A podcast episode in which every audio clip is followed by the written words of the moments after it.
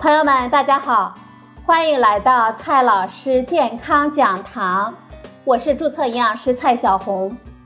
今天呢，蔡老师继续和朋友们讲营养、聊健康。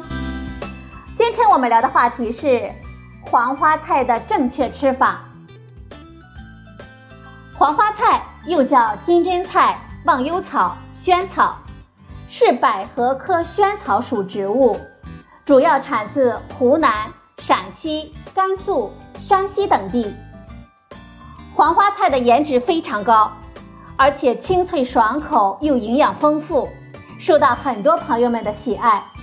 炒着吃或者是做汤呢，都是难得的美味。另外，民间认为黄花菜呢有下奶的功效，因此啊。黄花菜也是不少哺乳期妈妈餐桌上的常客啊。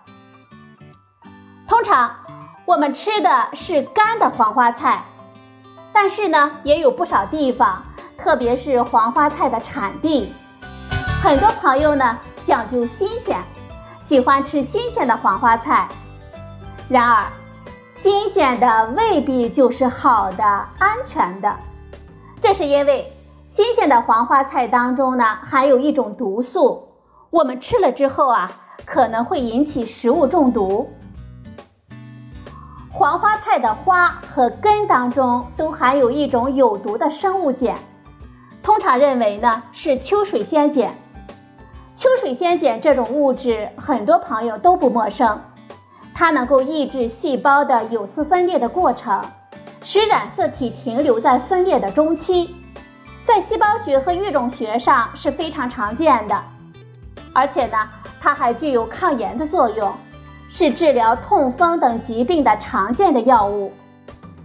但是，最近的一篇研究，它指出黄花菜中的生物碱并非是秋水仙碱。论文的作者呢，在全国采集了一百五十多份食用黄花菜样品进行检测。